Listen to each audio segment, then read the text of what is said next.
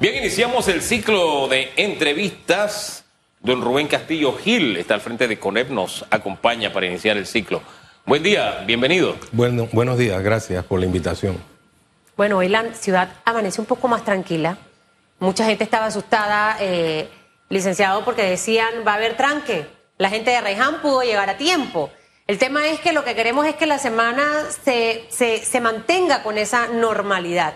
Y, yo iniciaría eh, con, con, la participación de algunos entes políticos que manejo información, eh, señor Rubén Castillo Gil, de que están involucrados en algunos de los cierres de calles, protestas y demás. ¿Y sabe por qué quiero arrancar por allí? Porque al final el político que hace eso es un mal político, es un mal panameño. Querer aprovecharse de muchas cosas, de que el presidente estaba fuera, de la situación de petróleo, de la canasta básica, y, fomentar todo este tema en, en, el país, que no es lo que necesitamos en plena reactivación económica. Y yo creo que frente a eso, ayer veía unas imágenes de, de cómo están organizados para entregarle comida a los que están protestando. O sea, y uno se queda, de verdad, toda esta logística la tienen coordinada quienes salen a cerrar las calles. Entonces, eh, quisiera arrancar por allí porque creo que es un elemento muy importante esta mañana y que quien haga esto, sabemos que no le va a pasar nada por ley, pero el ciudadano sí debe castigarlo el momento de que lleguen las elecciones. Bueno, eh, hay varias cosas, ¿no? A la, a la, situación que estamos afrontando hay que ponerle rostro humano, tal como dijo Hugo al inicio, hay una cantidad de historias de las personas que están en medio de ese tranque, cierre de calle o situaciones de conflicto. Nosotros creemos en la racionalidad y en el diálogo sensato. Creemos que tenemos un compromiso con el país y que tenemos que asumirlo con ideas y no con ocurrencias. Creemos que no hay que tomar ventaja de una crisis que tiene como fundamento una serie de hechos exógenos que impactan definitivamente en la realidad del país y que requieren que todos los ciudadanos hagamos un aporte constructivo. Y hablo de todos los ciudadanos, incluyendo a quienes administran la cosa pública. Debe haber, al final, transparencia, deben eliminarse los gastos innecesarios y debe generarse un ambiente de confianza que al final determine las medidas que pueden mitigar esta situación. Yo, quiero que conversemos sobre ese tema, las posibles soluciones, porque a mí me gusta hablar del tema político porque se sabía que esto iba a pasar y si el gobierno no tenía una respuesta política, yo me digo, ustedes son mancos. O sea, ellos sabían lo que iba a pasar, algún nivel de respuesta debían tener en lo político y en lo económico, en todas las áreas, ¿verdad? Pero no sé, esto fue como esto fue como dejarse pegar y el tema no es que le peguen al gobierno, al final ellos son blancos y se entienden, es una forma de Le decirlo. están pegando al país. El tema es que nos están pegando a todos. Le voy a poner un ejemplo sencillo de esas paradojas de las que les hablo. Y se lo voy a poner con un ejemplo, ya que Susan citaba la historia.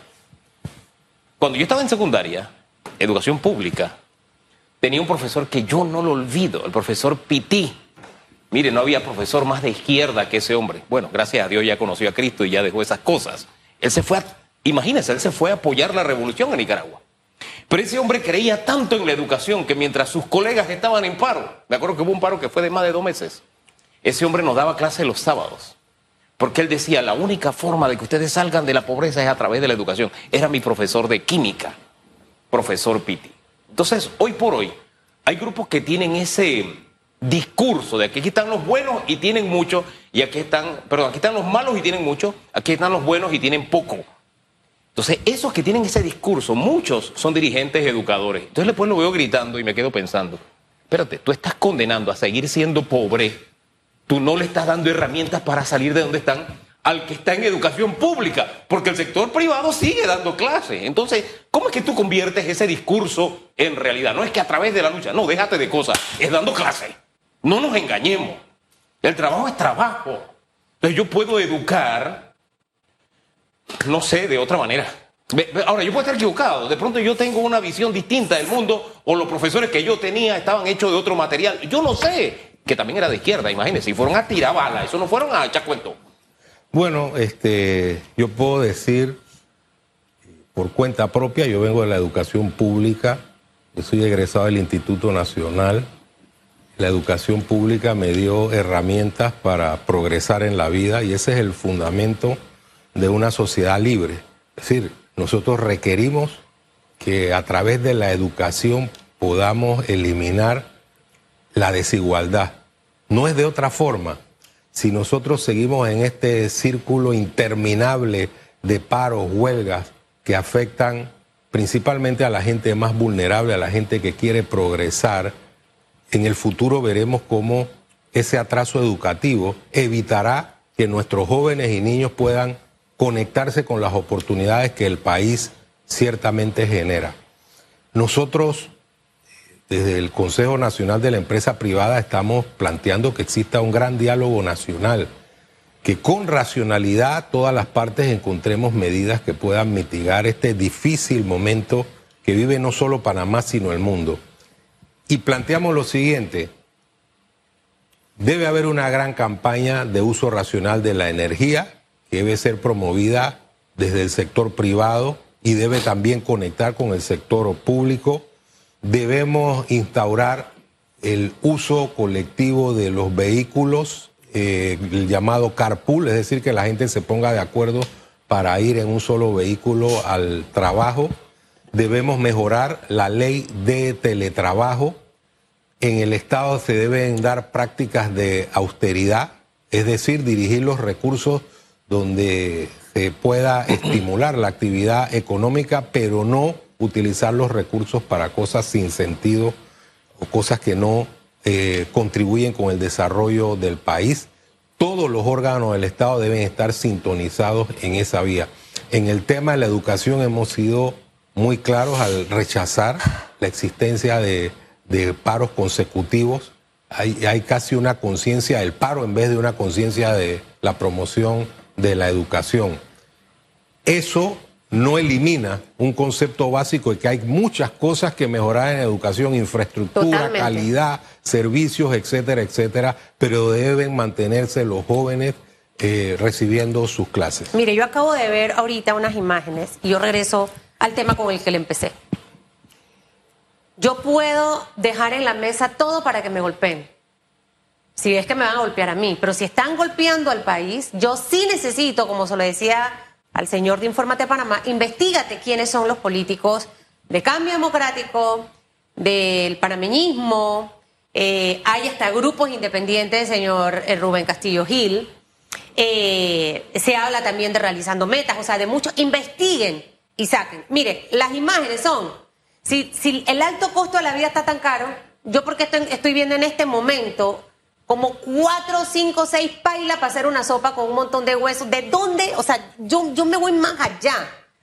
Yo estoy cuestionando y criticando el alza de la comida y demás, pero yo tengo una logística para... No sé si lo que yo estoy tratando de decir me, lo estoy explicando como, como, como quiero que llegue. Y creo que eso es lo que está incorrecto, eso está mal. Eh, por un lado, el gobierno ha dejado que pase, sí, pero esas personas que están ahí metidas para tratar, quieren poner al país por pata para arriba, para, no sé para qué, con qué objetivo rumbo al 2024. Usted es del sector empresarial. Las empresas vienen golpeadas, todo lo que ha sido abril, mayo, junio y lo que va ahorita de julio, la situación económica no está mejor. Cada día usted escucha que más personas han perdido su trabajo y encima de eso vamos a permitir que este tipo de situaciones se den, o sea, creo que en realidad no estamos haciendo absolutamente nada por el país. La canasta básica está alta, sí, yo también lo vivo. El combustible está alto, sí, yo también lo vivo. Pero cerrando y haciendo lo que estamos haciendo, no vamos a lograr nada. Y más con esos líderes que se venden como una oveja y son peor que el mismísimo diablo. Bueno, vamos, vamos a ver una realidad. No, la situación difícil eh, de las empresas y de la sociedad en general viene del inicio de la pandemia. Es decir, vamos para tres años de estar eh, en una turbulencia, eh, turbulencia que sigue instigada por una serie de factores que se van acumulando, la guerra, la crisis de los fletes, etcétera, etcétera. No es con cierres ni paros como vamos a resolver el problema. Los cierres, los tranques y demás lo que va a producir es un deterioro mayor de un sector económico que ya viene acusando una serie de dificultades para poder restablecer su potencialidad económica. Entonces, ¿qué decimos nosotros? Pensemos primero en el país. Establezcamos una gran mesa de diálogo que dé resultados concretos que tienen que aplicarse. Las empresas están dispuestas a examinar las medidas que sean necesarias para potenciar, para hacer más veloz la reactivación económica. Están dispuestas a contribuir con ideas y con planteamientos como siempre lo ha estado el sector privado. Todos aquellos que están utilizando la crisis para potenciar no las soluciones, sino el estallido social, eh, la anarquía, simplemente no están pensando con un concepto básico que no debe unir a todos los panameños, que es el patriotismo. El viernes creo que era, ya yo estaba abombada de que me mandaran los videos de Sri Lanka. Mm. De verdad. Porque que si fuese para decir esto no es lo que queremos, pero era todo lo contrario. Están tratando de despertar esto en un pueblo que está afectado por una pandemia, por una guerra y por una crisis en el tema del combustible. Entonces ahí es donde usted realmente se da cuenta de lo que está pasando. ¿Cuál debiera ser la postura del gobierno hoy en esa mesa del diálogo? Ya hay cierres en, Howard, eh, informa el, director que también en el área del centenario. O sea, permitir que, sigan los cierres en Chiriquí, toda esa gente de allá que viene a citas, la comida y demás, o en realidad debe ejercer también autoridad mientras la mesa está en conversación a las 10 de la mañana? Bueno, el, el Estado está para mantener el orden público. Nosotros hemos dicho claramente que las protestas son válidas dentro de la democracia, pero estas deben practicarse con el respeto a la convivencia y con el respeto a los derechos de terceros. Entonces el Estado tiene que actuar de conformidad con sus potestades constitucionales. Y, obviamente reiteramos ese llamado al entendimiento. Todos los grupos que buscan la anarquía simplemente no están pensando en Panamá. Me remito a los ejemplos históricos. Pasó en Grecia. Pasó en Grecia hace un tiempo que había una especie de visión de, de autodestrucción. Vamos a acabar con todas las instituciones del pasado. Al final, los resultados no fueron los más convenientes a la población, porque no fueron los más sensatos. Entonces hay que hacer un llamado a la sensatez, a la, sensatez, a la cordura y al entendimiento y a que las autoridades cumplan su rol. Es decir, necesitamos un liderazgo activo. Ahí está, el liderazgo activo. Gracias. Porque, mire, yo comparo esto con un día de tormenta, ¿verdad? De pronto Sinaproc le dijo, viene la tormenta. Usted ve el satélite de TESA y usted que ve que viene la tormenta. Pues viene la tormenta y azota la casa. ¿Usted qué debió hacer como padre de familia? Tomar las medidas para que la tormenta le afectara lo menos posible. Entonces, a un mayullón se le ve mal cuando dice, ay, me están pegando. ¿Qué es lo que hace el gobierno? Sea, el gobierno sabía que venía esta tormenta y debieron tomar las previsiones del caso.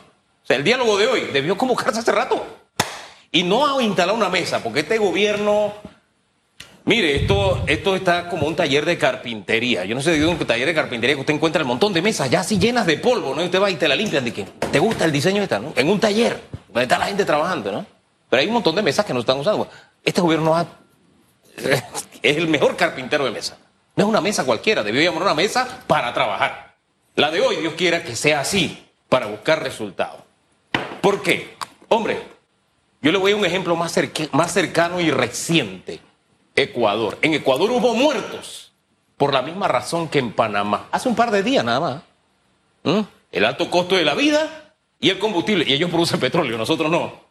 Y allá no se logró lo que se está pidiendo aquí. Porque este es un tema mundial y hay que verlo con cabeza fría. Por favor, hay mucha gente que está aquí metiéndole candela y esto no es así, esto no es tan simple, tenemos que hacerlo con cabeza fría. ¿Qué tuvieron que hacer en Ecuador? Y es el ejemplo que quiero traer a Panamá. Después de todo lo que pasaron, tuvieron que declarar una tregua. Si la memoria no me es infiel, 60 o 90 días, no recuerdo, no recuerdo bien, 60 o 90 días, en que quienes protestaban y las autoridades decidieron, ahí vamos a sentarnos a conversar, porque así se va a destruir el país. Yo creo que estamos a tiempo en Panamá de hacer oídos sordos ya a quienes se están dejando llevar por algunos cantos y que quien tiene que jugar el papel, porque es el líder en este momento, juegue el papel, el liderazgo, que son las autoridades. Porque le insisto, se ve muy mal un mayor, que a mí me están pegando. Oye, párate, firme, como dice la Biblia. ¿Ah? Apriétate los lomos, apriétate el cinturón y haz lo que tienes que hacer, hombre. ¿O no? Bueno, al final lo que tiene que hacer el Estado es cumplir con la ley, asumir el rol eh, de establecer a los demás el cumplimiento de las normas para proteger los derechos de los ciudadanos. Si nosotros dejamos que el país se desboque, si nosotros dejamos que la, anarquía se instale en la conciencia de los ciudadanos, no vamos a encontrar ningún tipo de solución a los problemas que sufrimos. Solamente el diálogo sereno la actitud coherente es la que nos va a llevar a puerto seguro. Oiga, diálogo sereno, no es con las calles encendidas. Por eso les puse el ejemplo de Ecuador. Es, hey, vamos a hacer un alto y vamos a ponernos acuerdo. Porque fíjense, hay cosas que le lucen muy mal al gobierno. Y le voy a poner un ejemplo, uno nada más. Porque se rodea de unos aliados que uno dice, pero ¿para qué? Hoy hay publicaciones de los 12 millones que han dado en el tema del subsidio del combustible a los conductores, más de 93 mil. Bien, bien por eso, bien. Es una respuesta a un sector, etcétera, bien. A todo el que se puede ayudar, bien. Pero 12 millones. Pero la aliada que tenías o que tienes allá en la UNACHI, estabas a la que le diste 9 millones Mientras todo el mundo estaba encendido en este país, hasta el fin de semana, ella estaba celebrando un cumpleaños por todo lo alto. Y así como criticamos, perdón. Es una garnatada los panameños. Así como en esta mesa cuestionamos el tema del whisky famoso, que aunque haya sido pagado con su dinero, son situaciones que usted, ¿usted qué cree que genera eso en una persona que está en su casa sin comida, endeudada? O sea, no hay empatía. Y usted hablaba de otra cosa, y que se la voy a meter aquí para que responda todo completo, del diálogo, y por eso yo le decía que manden, abran las calles y se dé el diálogo a las 10. Pero lo segundo es que tiene que haber eh, un comportamiento consono, oportuno y que esté alineado. Mire, por ejemplo, lo que pasó el viernes. El vicepresidente se va a reunir. Yo recibí eso de todos los voceros del gobierno actual. Luego, más tarde, el presidente colocaba un tuit diciendo que el vicepresidente no se iba a reunir. Yo dije, pero entonces no entendí. Y después sale que sí hubo reunión. O sea, eh, es como los Yankees y Boston que yo le decía antes. Igualito, yo no sé, es que como que entran en nervio cuando les están dando duro, como que el, nerviosismo los hace tomar decisiones incorrectas. Bueno, estamos en un momento cardinal de la historia del país y en una situación compleja y vuelvo, insisto, se requiere un liderazgo activo y coherente. Debe haber coordinación en la actividad del gobierno y debe haber planteamientos concretos que se lleven a esa mesa eh, de diálogo. Porque si no, se va a pensar que es otra mesa más que no va a tener un destino seguro. Entonces, el gobierno tiene que ir con planteamientos concretos y a la vez ejercer la autoridad que le dan las normas constitucionales y legales en cuanto a sostener, mantener y proteger la honra, bienes y, vida de los asociados. Si nosotros promovemos ese ambiente de entendimiento, y fíjense, quien administra el Estado debe generar confianza, debe producir el ambiente de confianza para que la gente sensata vaya al diálogo. Habrá gente que tiene agendas ocultas, que, tiene, que lo mueven intereses subalternos, Habrá gente que quiere eh, implantar utopías regresivas, eh, modelos que fracasaron totalmente, pero cuando la gente sensata piense en el país, al final va a buscar soluciones y no vías que nos llevan a la anarquía y a la destrucción. Por eso es que en medio de la dificultad que estamos atravesando, nosotros decimos este diálogo debe ser con cabeza fría. ¿Por qué tiene que ser con cabeza fría? Mire, a mí me dolía ver a colegas comunicadores. Hay uno que canta Mejorana, comunicador. Me encanta cómo canta. El viernes cantándole unas décimas al presidente Cortizo. Como que no estás aquí y, usaba unas palabras un poco fuertes. El jueves veía a una dirigente docente también cantándole al presidente Cortizo que no estabas aquí, que no das la cara y que qué sé yo. Y yo me preguntaba, estas dos personas que son dirigentes, que son personas conocidas, ¿tendrán conciencia de que el presidente está en los Estados Unidos? Lo cual no implica que un país se quede sin dirección, eso es otra cosa. Pero le, hablo a la propaganda que había de por medio. El presidente regresó ayer. Gracias a Dios, bueno, ahí dentro de todo el panorama de su salud, esas son buenas noticias.